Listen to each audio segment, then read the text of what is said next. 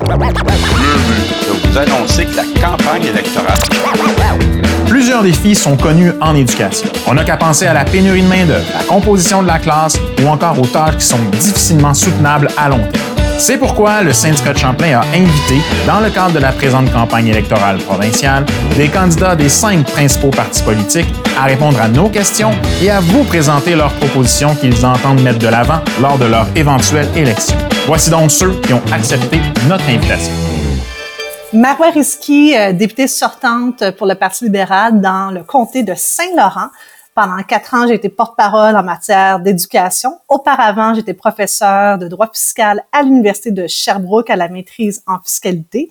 Et j'ai fait le saut en politique pour lutter contre les paradis fiscaux. Et finalement, j'ai eu la chance d'avoir le dossier éducation et de devoir apprendre à, grand, à vitesse grand V euh, toute la complexité du réseau euh, primaire et secondaire et de la formation euh, aux adultes. Alors, c'est vraiment un honneur de pouvoir être à ce jour la porte-parole en éducation. Alors, comme premier bloc, nous allons commencer avec la pénurie de main-d'œuvre. C'est l'enjeu du jour actuellement. Première question quelles sont pour votre parti politique les mesures concrètes que vous allez proposer pour attirer et pour retenir le personnel dans le monde de l'éducation? Euh, dernièrement, je lisais euh, une publication de Jonathan le prof euh, que je trouvais criante de vérité. Il n'y a pas de pénurie d'enseignants, il y a une pénurie d'enseignants qualifiés, légalement qualifiés, qui quittent le qui quittent le navire. C'est ça le vrai enjeu qu'on a, c'est que trop de bons profs qui s'en vont parce qu'ils sont épuisés. Puis moi, j'ai eu la chance de pouvoir aller dans une école dans mon comté pendant plusieurs mois faire de la suppléance durant la pandémie. Puis, ce que les gens me disaient sur le terrain et ce que j'ai vécu dans une classe, c'est le premier enjeu que je vois, pourquoi c'est tellement difficile aujourd'hui, euh, la composition de la classe et le nombre d'élèves dans un groupe. Euh, première des choses, tout le monde est d'accord qu'il faut intégrer les élèves qui ont la difficulté, mais ça prend les ressources nécessaires pour les aider. Euh, là, on parle non seulement euh, des professionnels de soutien, mais aussi du personnel de soutien. Et en parlant avec les, les professionnels de soutien et le personnel de soutien, les deux me disent essentiellement euh, la même chose.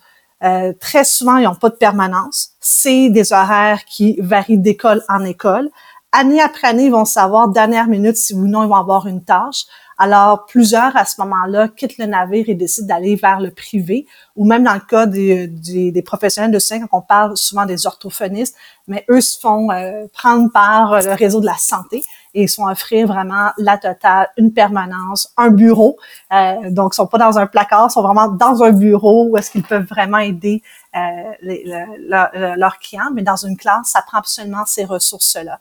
D'autre part, lorsque j'ai parlé avec les enseignants, euh, il y en a plusieurs hein, enseignants qui euh, demandent d'avoir un allègement de tâches. Donc, et c'est pas parce qu'ils veulent avoir des vacances, c'est qu'ils ont une réalité aussi familiale et qu'ils sont capables de donner trois, quatre jours par semaine, mais le cinq jours, ils ne peuvent pas. Et comme plein d'autres Québécois aussi sont des proches aidants ou qui ont un enfant qui a des difficultés ou un enfant même qui a un handicap, ils sont refusés cet allègement de tâches. Alors, ils doivent faire le choix entre leur travail qu'ils aiment avec tellement, mais tellement de considération ou leur famille. Alors finalement, lorsqu'ils sont refusés, refusés pardon, euh, l'allègement de tâches, ben, ils sont obligés de quitter, mais ils font un regret. Alors je crois qu'on devrait revoir aussi ça, puis permettre, euh, lorsque c'est à propos, parce qu'on peut avoir des enseignants qui sont légalement qualifiés, euh, qui ont de l'expérience et qui demandent juste au fond une meilleure conciliation travail-famille, de pouvoir les accommoder, parce que c'est bien mieux d'avoir quelqu'un qui, est un enseignant, qui a de l'expérience, que d'avoir un suppléant qui fait année après année le tour de différentes classes avec les élèves. Effectivement. Merci effectivement pour cette réponse complète. Dans le même ordre d'idées, la prochaine question ira euh, encore dans le thème de la pénurie, mais vous l'avez un peu abordé là, dans votre précédente euh, réponse. Euh, vous savez, cette pénurie-là engendre euh, une multiplication de, de, de corps d'emploi qui sont redirigés vers soit des tâches effectivement enseignantes, par exemple. On va voir des, des éducatrices en service de garde, on va voir des techniciens en éducation spécialisée. Vous avez parlé des enseignants non légalement qualifiés, donc on redirige vers des classes pour combler les vides puisqu'on on n'attire plus suffisamment les nouveaux candidats ou retenir les candidats actuels dans les classes en enseignement. Bref, on se prive par le fait même de services directs à l'élève. Le TES ne peut pas rendre son service s'il est réquisitionné pour faire de la suppléance, etc. Alors, ma question va être davantage peut-être justement pour le personnel de soutien scolaire, euh, de qu'est-ce qu'on peut faire, comment on peut réfléchir le système autrement pour permettre à ceux-ci de rendre le service auquel on s'attend d'eux? C'est sûr que la première étape, c'est de s'assurer que dans chaque classe, nous ayons un enseignant. Là, ce statut, moi, je trouve ça complètement dévalorisant d'apprendre qu'un élève qui vient à peine de graduer au mois de juin, qui a eu son secondaire 5, peut se retrouver dans la classe à côté et avoir eu une dérogation du ministère de l'Éducation pour être en mesure d'enseigner. Ça, c'est pas normal. Et c'est là qu'on voit que lorsqu'on perd les enseignants, euh, là, on est obligé d'aller chercher, euh, évidemment, les TES, euh, et d'autres d'autres personnes qui ont qui euh, peut-être ont un cégep. Je vous donne un exemple. Moi là, j'ai beau être avocate, j'ai beau être professeur à l'université. Quand je suis arrivée dans la classe de cinquième année, là, je peux vous dire très franchement, avec beaucoup d'humilité, là, j'ai terminé après une semaine dans ma classe de cinquième année. Je me suis rendu compte là que oh que c'est différent de l'université, oh que c'est pas la même pédagogie. Donc on peut être un, un excellent euh, comment dire avocat, ingénieur, même chimiste, n'en demeure pas moins que la pédagogie, quand on arrive au niveau primaire et secondaire, c'est une pédagogie qui doit s'apprendre. Et euh, si on veut justement, on a ensemble plusieurs enseignants non légalement qualifiés qui ont des compétences, mais il n'y a pas assez de place dans les maîtrises qualifiantes. Et ça peut être très décourageant de savoir que ça va prendre six ans. Euh, en 2022, je ne comprends pas qu'on ne soit pas capable, un, d'augmenter l'offre de maîtrise euh, qualifiante, mais aussi la diversité de la programmation. Euh, pas, euh, moi, je l'ai fait de la formation aux adultes à l'université. Euh, c'est très drainant dans une journée de finir sa, euh, de finir sa, ses corps de travail, d'aller à la maison, faire son souper, puis venir s'asseoir à l'université de 7h à 10h le soir. Là. Alors ça, c'est très drainant. Alors peut-être que c'est le temps de revoir. je sais que TELUC, l'UQTS sont penchés sur la formation à distance qui peut être fait. Et là, ça permettrait d'avoir, de, de pouvoir accélérer le nombre d'enseignants euh, qui veulent être légalement qualifiés et de permettre justement à nos ressources plus spécialisées comme les TES, de, eux, de pouvoir faire le service direct aux élèves auxquels on a vraiment besoin aussi. Là. Mais tant si longtemps qu'on réglera pas la question de l'enseignant dans une classe, ben on va, ça va être l'effet domino. Donc, on va aller chercher toutes les ressources possibles et même impossibles. Et cette semaine, on l'a vu, le cas impossible est arrivé. Intéressant comme perspective. Je vous remercie. Euh, allons vers le deuxième bloc cette fois-ci et vous l'avez aussi un peu effleuré dans votre dans le premier bloc de questions, la fameuse composition des classes. C'est un enjeu, vous le savez, euh, depuis euh, avec l'instauration, je vous dirais, d'une certaine compétition entre le secteur privé et le secteur public. Les centres de services scolaires ont développé différents programmes spéciaux. Toutefois, cette réalité-là est venue un peu cannibaliser les centres de services entre eux aussi versus le secteur privé. Et ce qui a fait en sorte que la classe régulière euh, n'a plus tout à fait le portrait qu'elle a déjà eu. Euh, donc, on parle d'une composition très inégale. Alors, euh, on sait que la plateforme libérale n'est pas nécessairement aux mêmes endroits que d'autres plateformes électorales au regard de, de, cette compétition entre le privé et le public. Mais qu'est-ce que vous proposez dans ce contexte bien précis-là pour essayer de régulariser la question de la composition des classes? Euh, dans un premier temps, euh, dans, le cas vous, euh, c'est du cas de Champlain, euh, on le sait, tout ce qui est Grand Montréal, non seulement il y a le défi des élèves en difficulté, mais il y a aussi le défi de l'intégration. Euh, donc, ça, ça ajoute dans la complexité. Mais pour l'avoir vécu dans une des écoles les plus défavorisées et avec beaucoup d'élèves aussi qui étaient des nouveaux arrivants, pour moi et même pour l'enseignante, je la voyais aller, il y a un sentiment de découragement à la fin de la journée lorsque on a la sensation de ne pas avoir aidé l'ensemble des élèves. Et quand un enseignant rentre à la maison, c'est pas vrai que euh, oublie euh, l'élève qu'on a dit ah j'aurais aimé lui donner un peu plus d'aide. Quand on est obligé de choisir qui je dois donner de l'aide, il y a un problème. Et c'est là qu'on doit vraiment revoir cette composition ainsi que la taille des groupes. Quand on a fait le projet de loi là, sur les maternelles 4 ans, euh, là, tout le monde voulait là, parler du ratio maternel 4 ans parce qu'on comparait ça avec les, CPE. Puis on disait, ah, c'est maximum 1 pour 10 le, ratio qui serait idéal.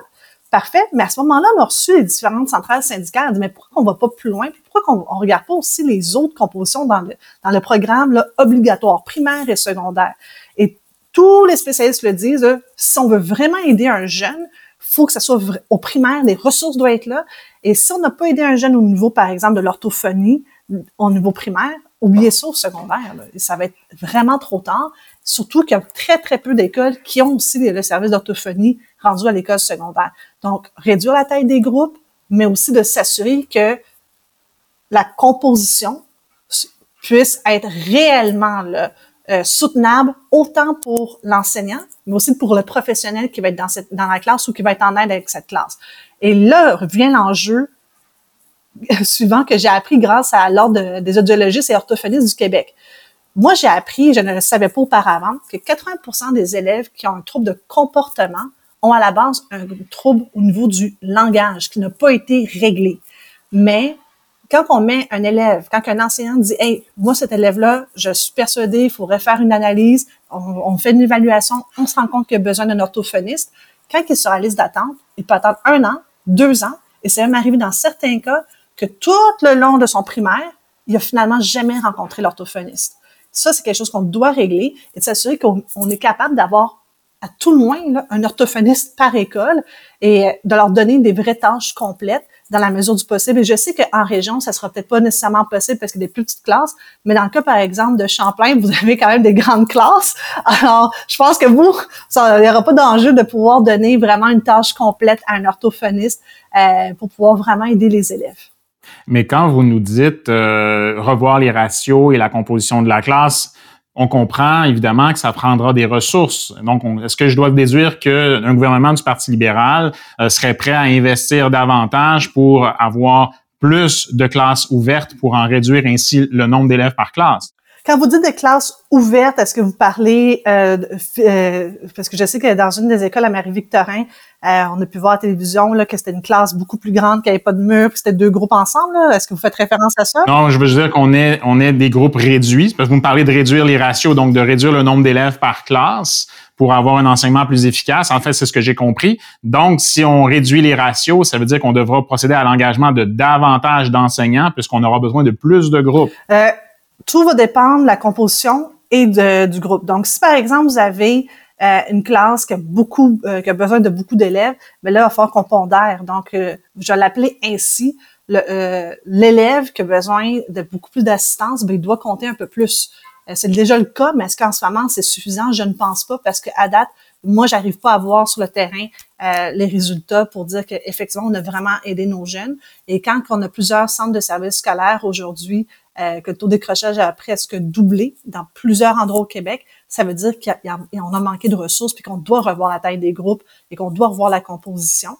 Euh, puis j'ajouterais que pour ce faire, euh, parce que j'ai pas encore trouvé la formule pour faire atterrir plein d'orthophonistes, des, des, orthopédagogues, mais il va falloir qu'on travaille aussi avec les facultés euh, d'éducation partout au Québec pour augmenter aussi euh, le nombre de professionnels de soutien et euh, pour les avoir dans nos écoles. Parce qu'en ce moment, même là, on en manque. On manque même de psychologues, euh, que ce soit dans nos écoles, dans le réseau de la santé ou même au privé. Alors ça, il va falloir qu'on travaille avec les facultés et de voir comment qu'on peut euh, diplômer davantage de personnes, comment qu'on peut inciter aussi les gens à s'inscrire dans ces programmes, euh, puis les s'assurer qu'on est capable de valoriser le travail dans l'école publique. Merci beaucoup pour cette réponse très complète.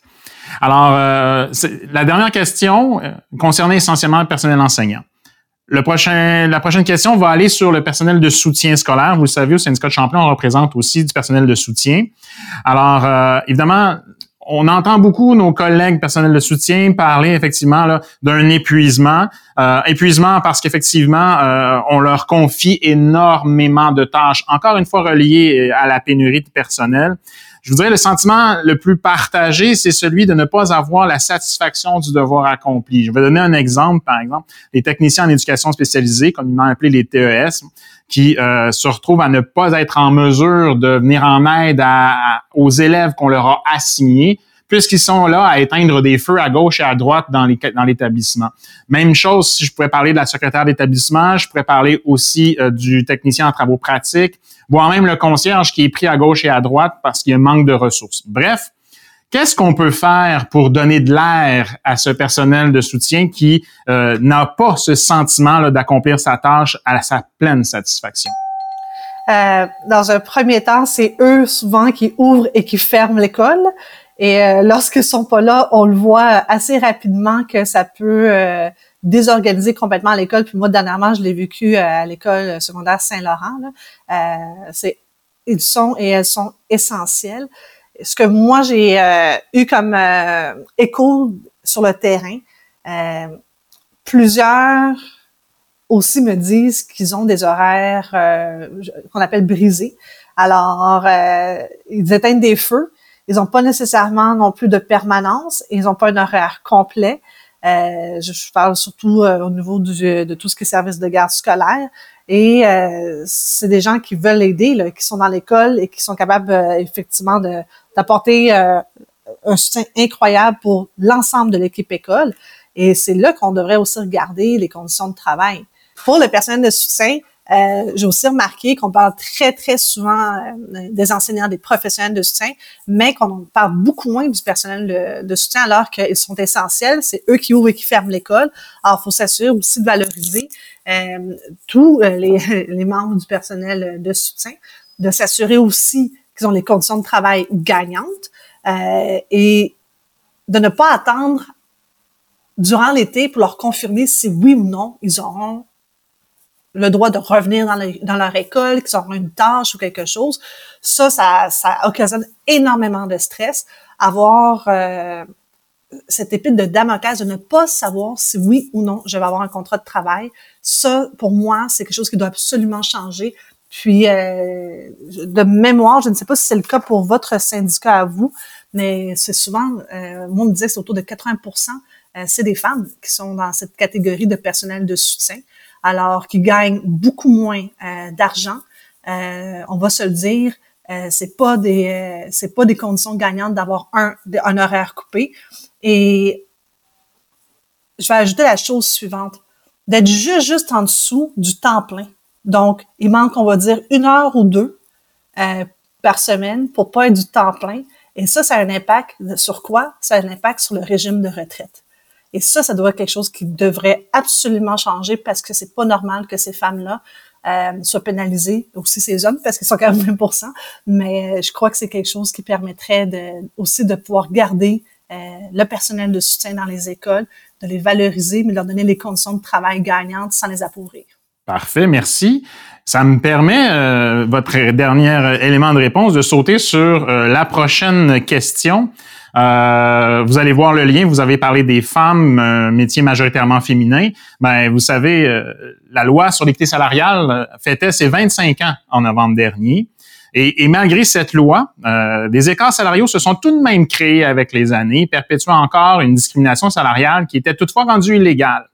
Alors, évidemment, je vous cacherai pas, le gouvernement libéral a longtemps gouverné pendant cette période-là. Alors, euh, qu'entend faire votre parti s'il prend, reprend la gouvernance de la province de Québec, afin de faire en sorte que cette loi sur l'équité salariale puisse davantage avoir de mordant et ainsi véritablement s'attaquer à la discrimination salariale faite envers les femmes. Moi, je dois vous dire là, que la première fois qu'on a, que j'ai entendu parler de ça, j'avais 12 ans. Là, j'en ai 37, donc 25 ans plus tard. Euh, c'est sûr que je comprends pas qu'on en parle encore. Ça doit être complètement réglé. Euh, et on est trop riche au Québec comme société. Puis là, c'est la fiscaliste qui parle, à 115 milliards de dollars de budget annuel qui rentre dans, le coffre, dans les coffres de l'État. Euh, on n'a pas le temps de bretter là-dessus. On a suffisamment d'argent pour régler la question. Une...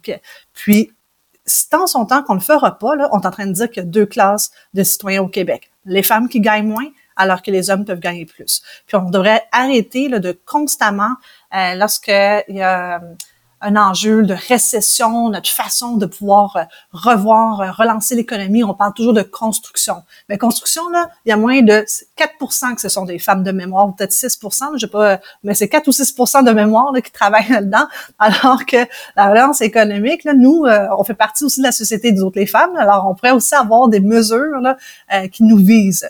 Euh, donc ça, c'est quelque chose que je crois qui devrait vraiment être réglé. Il n'y a aucune question euh, au niveau euh, monétaire. On a assez d'argent pour le régler et c'est ça devient une question de priorité. Alors, chez nous, nous, notre notre chef, c'est une femme, puis je peux vous dire, elle est féministe et elle va vouloir le régler. Parfait. Merci beaucoup. Ah, ça complète la portion des questions en développement. On arriverait à la portion, le bloc de questions de réponses courtes. Je répète, oui ou non. Évidemment, j'ai affaire à une politicienne chevronnée. On sait que c'est pas facile les réponses courtes, mais je vais vous demander de faire l'effort le plus possible par une réponse de nature oui ou non aux sept questions qui suivent. Première question. Les conventions collectives des services publics viennent à, terme en mars prochain. Alors, êtes-vous prêt, si vous avez, euh, si vous prenez les rênes du gouvernement, à négocier de bonne foi avec les syndicats? Oui. Êtes-vous prêt à écouter et prendre en compte les solutions qui vont venir du milieu de l'éducation et du personnel de l'éducation lui-même? Absolument, oui. Vous avez certainement constaté que l'inflation pèse de plus en plus lourd. Est-ce que votre parti proposera des salaires qui combleront le déficit créé par celle-ci? Oui. Est-ce que votre parti est prêt à mettre les conditions en place afin d'attirer les personnes retraitées, tant chez les enseignants que chez le personnel de soutien, afin de venir épauler ceux et celles qui sont actuellement dans le réseau? Oui, et c'est déjà dans la plateforme, c'est moi qui l'ai écrite. Est-ce que votre parti est prêt à offrir des conditions salariales compétitives pour attirer du personnel de soutien et des personnels enseignants qualifiés? Absolument. Est-ce que votre équipe est prête à mettre un frein à la sous-traitance alors que le personnel de soutien possède l'expertise dans les milieux? Oui. Et finalement, dernière question, vous engagez-vous à valoriser l'ensemble du personnel scolaire? Toujours. Ben parfait. Alors écoutez, l'exercice est complété, Madame Ritzky. Je vous en remercie. Ça fait plaisir. Puis si jamais je suis réélue puis que vous voulez qu'on fasse l'exercice plus tard euh, ou même euh, euh, durant les négos, si vous avez des questions, ça me fait vraiment plaisir de un sur vous rencontrer ou même de, faire l'exercice comme ça. Là. Je trouve ça très très très intéressant. Puis je trouve ça je trouve ça bien parce que souvent on est, au niveau national. alors aussi d'avoir local, je trouve ça très très bon. C'est donc en mon nom et en celui des membres du syndicat de Champlain que nous tenons à vous remercier, Madame Ritzky, d'avoir accepté de participer à l'exercice. Nous en profitons tout autant pour vous souhaiter la meilleure des chances le 3 octobre prochain.